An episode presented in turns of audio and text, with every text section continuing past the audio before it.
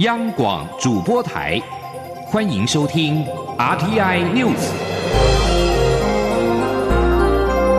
各位好，我是主播王玉伟，欢迎收听这节央广主播台提供给您的 RTI News。今天是二零二一年三月二号，新闻首先带您关注台美关系。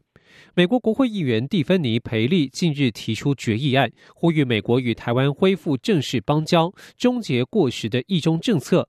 决议案也要求美方支持台湾国际参与，并启动台美洽签自由贸易协定程序。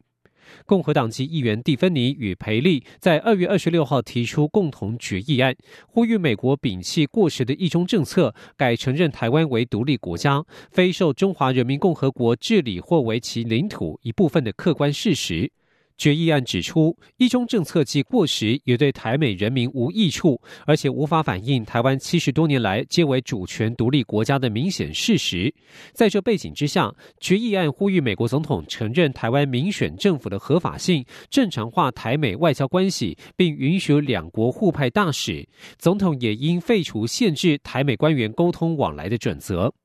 此外，决议案敦促美国贸易代表署启动与台湾签署自由贸易协定 （FTA） 的正式洽签程序。自蔡英文总统去年八月松绑美猪美牛进口限制以来，美国国会呼吁台美洽签 FTA 的声浪不断。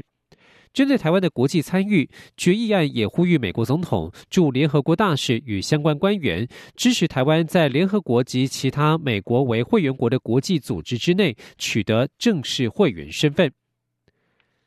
不过，美国贸易代表署在一号发布年度贸易政策议程报告，报告当中再次点名台湾对于美国猪肉和牛肉产品的进口限制，对台湾无科学根据的农业政策表达严正关切。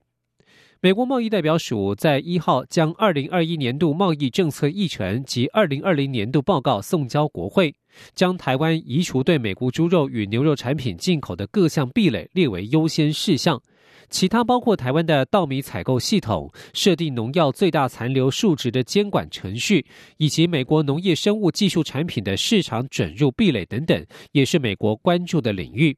此外，美方也和台湾就智慧财产权、药品及医疗器材价格与报销的透明度和可预测性等议题接触，并透过台美贸易及投资架构协定 T 法下设的投资工作小组与台湾进行对话，以解决优先投资议题，并改善台湾投资环境。台美并透过技术贸易壁垒工作小组，确保相关技术法规不会对美国化学、化妆品与消费产品造成过多影响。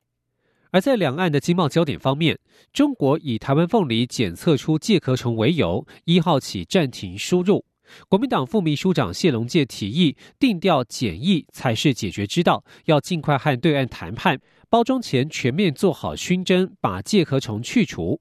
不过，房检局表示，目前台湾凤梨外销只有输往澳洲时会全面先进行熏蒸，因为澳洲没有介壳虫，但中国有，所以之前讨论检疫措施时会考虑两国的疫情状态以及相关有效的杀虫方法。前天记者陈林信宏的采访报道。中国从一号开始暂停台湾凤梨输入，在挺台湾水果的声量号召下，农委会也接获许多企业、电商平台与消费者洽询，希望能以实际行动支持国产凤梨与农民。不过，不少凤梨农人忧心，国产凤梨最大产量大约在两个月后，以三到六月产量最多，担忧如果不尽快恢复销中，凤梨价格届时恐怕会崩盘。过往常参与协助果农将凤梨等水果销往中国的国民党副秘书长谢龙介指出，目前要鼓励台湾民众多食用，甚至卖到全世界都是空话，因为市场真的有限，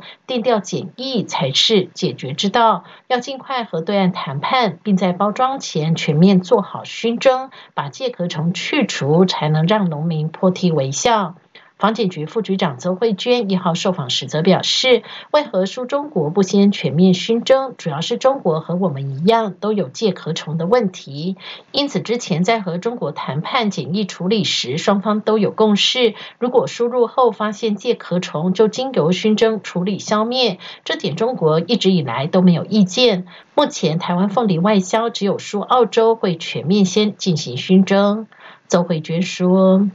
那因为澳洲没有这个介壳虫，好，而且澳洲还有关切其他的这个蓟马，嗯，那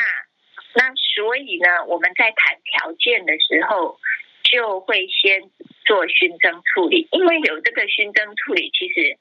农民的成本会提高啦。所以我们一个在讨论这个检疫措施的时候，要考虑到的是两国的疫情状态，还有这个虫是不是可以有有效的杀虫的方法。房检局也表示，为不让中国拿介壳虫的问题作为阻挡我出口的说辞，去年三月中国反映我输至当地的凤梨有介壳虫后，台湾就立即启动强化措施，输往中国的凤梨得先过三关。第一关是供果园得先透过农粮署登录之后辅导农民从清源降低田间害虫密度，接下来就是包装厂专人训练，如果挑到有虫，立即喷药去除，才能放置到包装箱。最后一关就是取样检查，确定完全合格才会正式发证后出口。而中国在去年十月十九号之后，也没有再反映台湾凤梨有发现介壳虫的情况。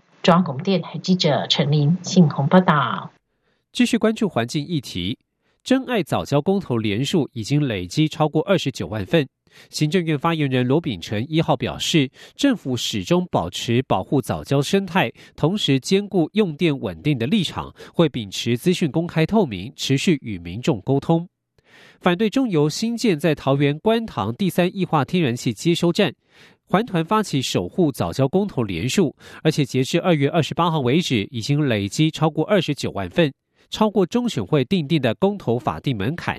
对此，经济部一号表示尊重，并强调，为了避免破坏早教生态，中油已经大幅缩小开发面积百分之九十，而且避开早教区域。经济部会持续与社会对话，以兼顾环境保育与民生经济发展之需要。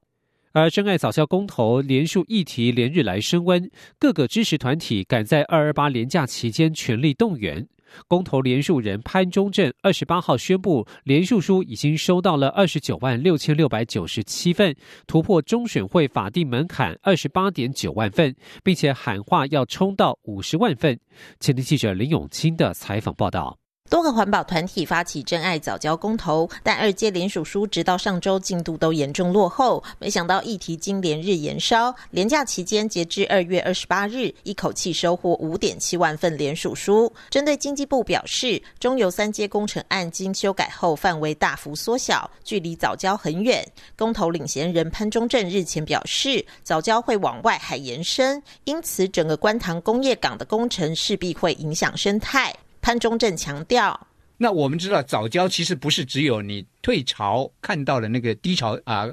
那个露头的早教，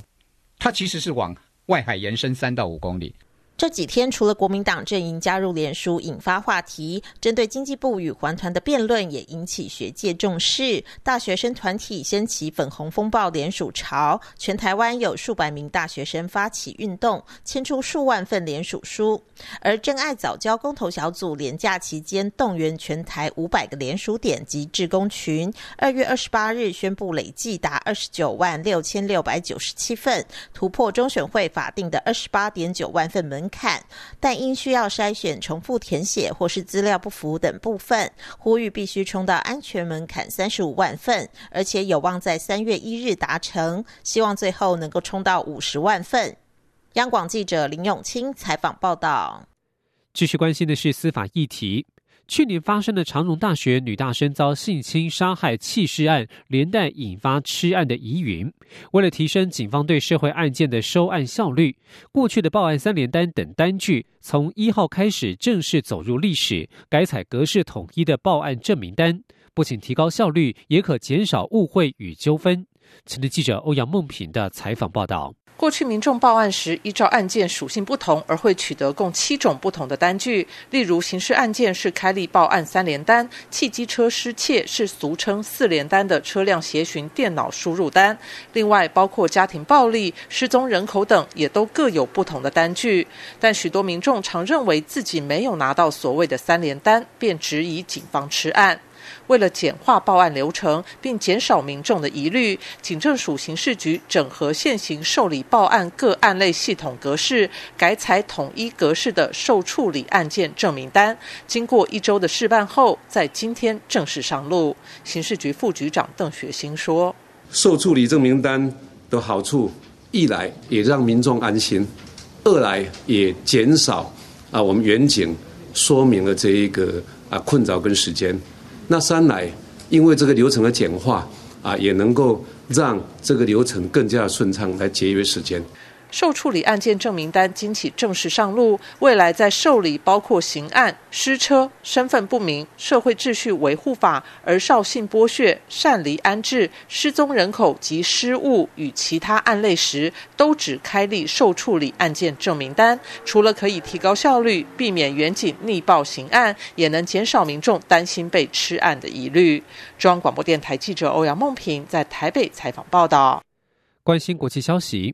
四十七名因为参与民主派初选的人士，在二十八号遭到正式起诉，串谋颠覆国家政权罪，所有人被通宵扣留。一号起，在香港七九龙法院开庭审理。大批市民高喊“光复香港，时代革命”，没有暴徒，只有暴政等口号。另外，荷兰、加拿大、欧盟、英国、美国、德国分别有代表到场旁听。欧盟代表及英国领事都指出，人人相信香港司法是独立透明的，会持续关注事件发展。根据立场新闻报道，在一号下午四点半，警方在法院斜对面一个巴士站拉起了封锁线，约二十位市民被围封在内遭到截查。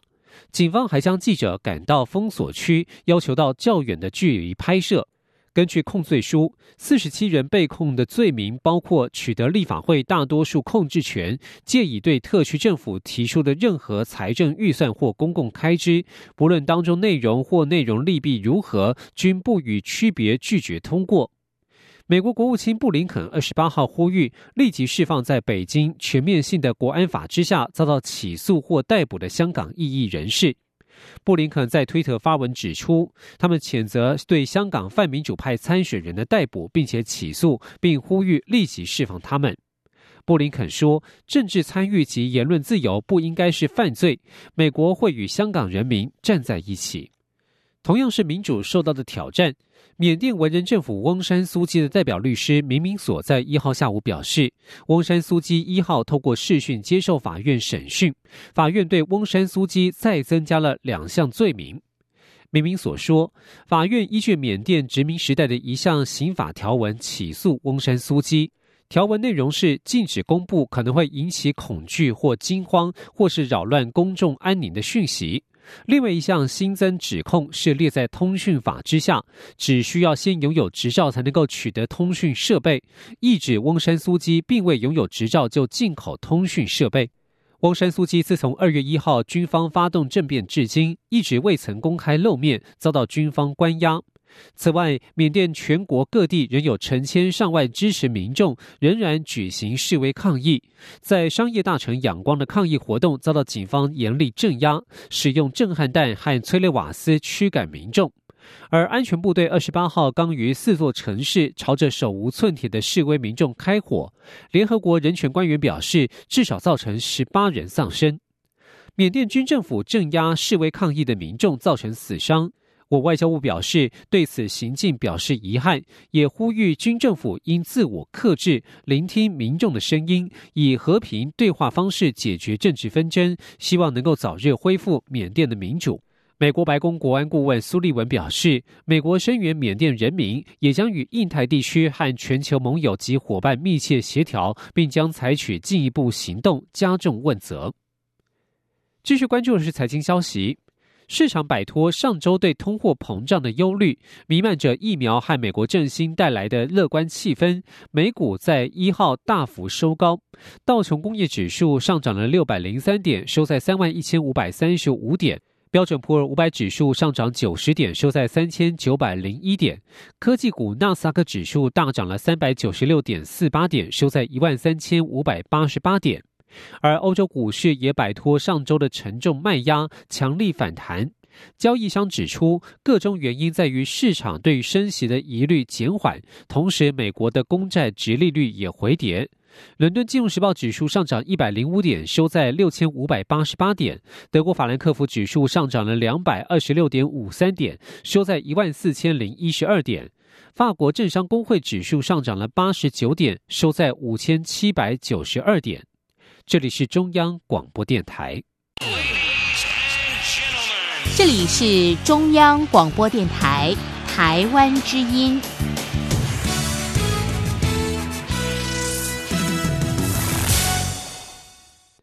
各位好，我是主播王玉伟。现在时间是上午的六点四十五分，欢迎继续收听新闻。中国大陆在一号起停止进口台湾凤梨，冲击我国凤梨产业。国民党主席江启臣南下凤梨主要产地之一的台南关庙，倾听农民的困境。江启臣强调，针对检疫问题，两岸应该坐下来好好谈。此外，他已经要求国民党十四个县市首长要全力支持果农，党内网络平台也会帮忙小农卖凤梨。前天记者林永清的采访报道。中国日前以多次检出介壳虫等理由，宣布三月一日起停止进口台湾凤梨。总统蔡英文、副总统赖清德及行政院长苏贞昌二月二十八日分别南下到台南、高雄及屏东等凤梨产地，保证政府会相挺农民。农委会也表示，政府已准备用十亿元新台币稳定凤梨价格，要农民安心。国民党主席立委江启臣一日前往台南关庙探视当地凤梨产业。江启臣在现场倾听农民心声，并表示，虽然国民党是在野党，但已要求党内十四位县市首长要全力支持台湾水果。江启臣强调，水果检疫问题，两岸必须好好谈，否则牺牲的是台湾农民。建议采逐批检验退货的方式，减轻农民损失。江启臣说。大家第一个最重要的是，应该还是要想办法协商出一个解决之道，好啊，不要这一个这个一竿子哈打翻我们所有这么优质的一个凤梨水果跟产品啊。所以，譬如讲，那两方面用制度来好好讲，针对这技术的问题、检验的问题啊，甚至那用用逐批检验的方式。对吧？有检验到的是啊，你个你个退，啊，卖讲所有拢退。江启臣表示，要救凤梨农，除了两岸务实沟通之外，其次是内销必须想办法增加。国民党线上平台一日起都会全力帮忙小农贩售凤梨。他也呼吁民进党政府要拿出解决方法，尤其在开拓农产品新市场方面，需要许多配套措施，不该等到问题发生才开始做。央广记者林永清采访报道。而现在政府也启动阴影机制，呼吁国内多吃国产凤梨，雇农民。不过有媒体报道指出，国营事业台糖公司遭农民爆料，自有品牌凤梨罐头的凤梨竟然是来自泰国。对此，台糖回应确实如此，不过这是因为考量金钻凤梨甜度高，适合直接食用，加上其成本较高所导致。台糖也强调自己是以农为基础的公司，将在自有通路上尽可能进销国产凤梨，并在公司内部透过福利会等单位发动购买，一定会力挺农民。前天记者谢嘉欣的采访报道：中国单方面以台湾凤梨多次检出介壳虫等为由，一号起正式停止进口；而台湾方面政府也积极协助农民去化凤梨产能，并呼吁民众要多多使用来雇农民，降低冲击。不过，媒体报道指出，有云林农民爆料称，国营事业台糖公司所出的凤梨罐头使用的凤梨产地却是泰国，并批评政府与其大内宣，不如先叫台糖将种植产地以及加工厂产线搬回台湾。对此，台糖副总经理顾孝柔受访回应：外销凤梨以金钻凤梨为主，因甜度高，适合直接食用或直接制成果干。若要制成罐头，成本也会比较高，因此才没有选择国产金钻凤梨制成罐头。顾孝柔也强调，台糖以农业立足，一定会力挺农民。他说。在我们自有通路上，我们会尽量的来来做一个呃，来来做一个进销。那当然，我们也会发动我们的福利会啊，其他一些的单位，我们都会来购买我们的这个金钻凤梨。当然就来，当然这个这个我们是呃农业立国嘛，立立公司嘛，所以我们当然会会对这个农民是一样一定会会来力挺的。对。台糖指出，其他具体做法还包括购买台湾凤梨作为加工食品，台糖加油站也将投入采买凤梨捐赠弱势，也以加油送凤梨为号召，让消费者有一起加油参与感等。而另一家国营事业台电公司，则在一号宣布，台电职工福利委员会会以每位同仁消费两颗凤梨计算，将协助促销约一万箱六万颗凤梨，近日就会展开采购作业。中央广播电台记者谢嘉欣采访报道。农委会在去年九月启动第二届金牌农村竞赛，历经半年的激烈竞争，七百八十四个农村有四十二个脱颖而出。农委会宣布决赛正式开跑，并且预计六月揭晓金银铜奖的得奖农村。农委会目前也规划得奖代表比照第一届赴德国农村交流，并进一步缔结姐妹村，建立自主互访模式。但何时成型，仍要视国际疫情而定。前天记者郑祥云、陈林信宏的采访报道。三支的共荣记安康社区过去因为不当开发，农田和溪流遭受污染。放眼望去是杂草丛生、废弃物放置的废耕地。退休返乡的林一峰老师不舍家乡原有的好山好水衰败凋零，他号召同好，希望能恢复过去农村生活的简朴单纯，因此从二零零五年开始投入农村营造。如今的安康社区，茭白笋、山药、金针花、南瓜及莲子全部无毒种植，还没收成就被抢订一空。当地的八莲溪水质清澈，空气中飘着淡淡草香。假日农夫市集总是吸引许多外地人造访，成功提升了当地村民的收入。林义峰说：“所得从一百年啊，收入是零，我们到去年啊，二零二零年。”年底统计参与农村再生的呃友善环境耕作的农友，现在收入已经到达啊呃增加到到差不多接近三十万，所以经济效益很显著的改善。了康社区是农委会第一届金牌农村竞赛荣获全国三大金牌农村之一。农委会去年九月启动第二届金牌农村竞赛，和第一届相隔三年。全台湾有七百八十四个农村投入初赛，竞争激烈，有四十二个农村脱颖而出，晋级全国决赛。农委会也特别邀集十五位横跨产官学研等熟悉农村发展，并兼具社会公信力人士，希望最终挑选出成功翻转社区的金牌农村。农委会水保局局长李正阳说：“比如说，，H 是。”这个他们跟呃外界的交流特别频繁，这也是可能的加分题，或者是说他们呃这有农村再生呢，建立了很好的这绿色的照顾的体系啊，那这边也就是说他照顾小孩或照顾老人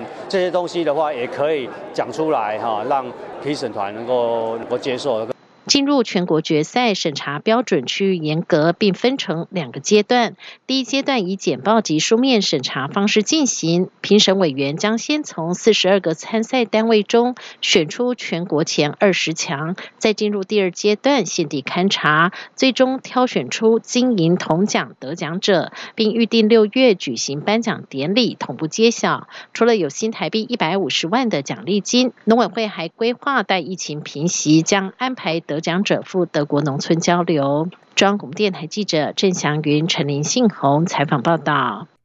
关注译文讯息：公共电视迷你剧集《大债时代》播映完毕。这是继《我们与恶的距离》之后，公视与资策会数位服务创新研究所第二次携手合作。《大债时代》探讨青年的负债问题，除了编剧创意发想之外，资策会大数据所提供的资料，让观众产生强烈共感。前天记者杨文军的专题采访报道。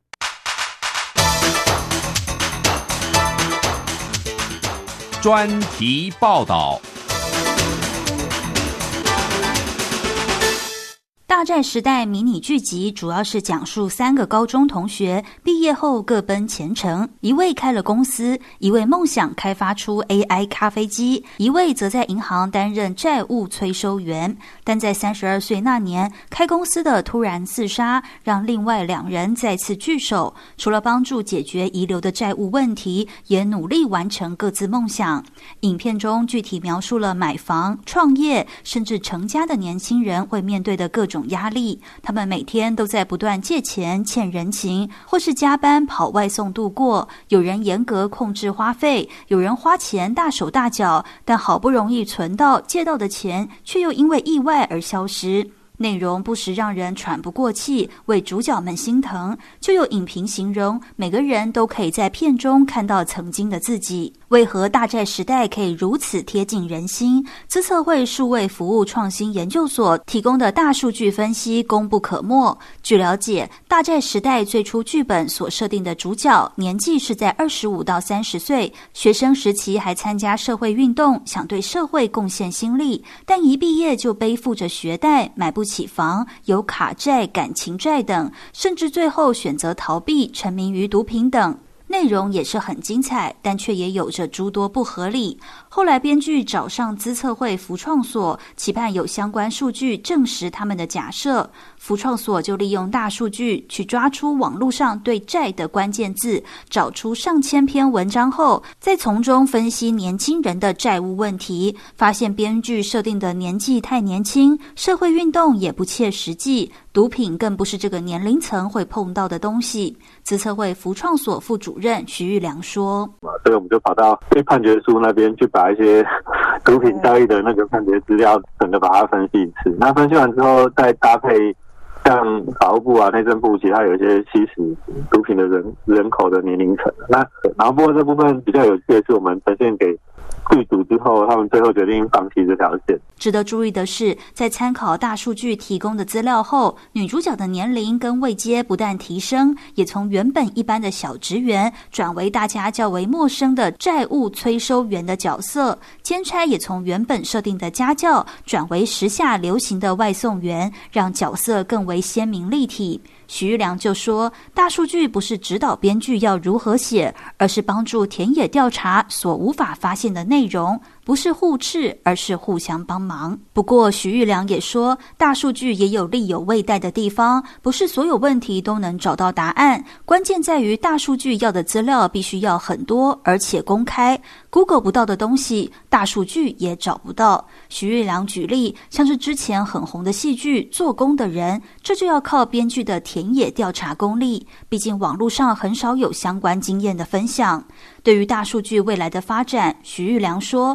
过去大数据在戏剧方面多是着重在行销，但若能在戏剧制作的前期就利用大数据滤出大众喜爱的元素，分析出值得投资的角色、戏剧作品，就像现在 OTT 平台正在做的事，不但可以帮编剧找到好素材，还能帮投资方找到好标的。”徐玉良说：“那有没有办法找到？”其他有一些 potential，然后那个题目本身在社会上可能会有共感，然后它值得去投资开项目的。我觉得这种比较偏投资决策的，因为因为像 Netflix 做大概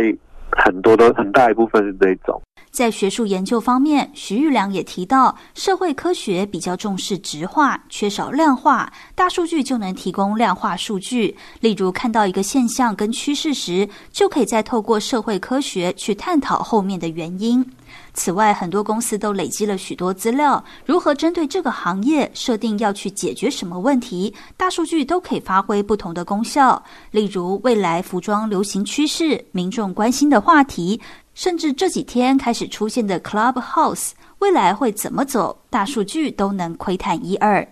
中央广播电台记者杨文军台北采访报道。